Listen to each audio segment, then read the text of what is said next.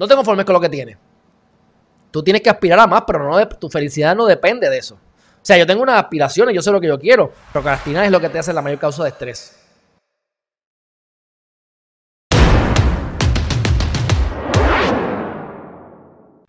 No te conformes con lo que tienes. Esta a alguna gente no le va a gustar. El conformismo es una excusa para justificar que has fracasado.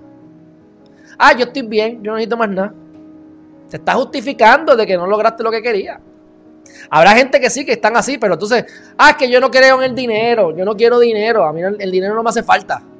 Ay, las injusticias, ay, no tengo chavos para comer, ay, no tengo comida, lo único que pienso es en comida porque no tengo comida. Pues por eso, pero a ti no te importan los chavos. Pues ahí tienes, vete y mata la vaca, cría la vaca, mátala y cosecha la comida para la vaca, ya. ¿Eh? Pues la boca es un mamey.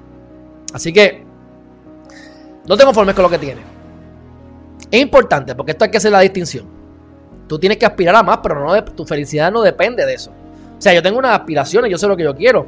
Si yo no lo logro, mi gente, yo voy a dormir igual de bien. Ahora, es tanta la ganas que tengo de hacerlo que yo estoy confiado.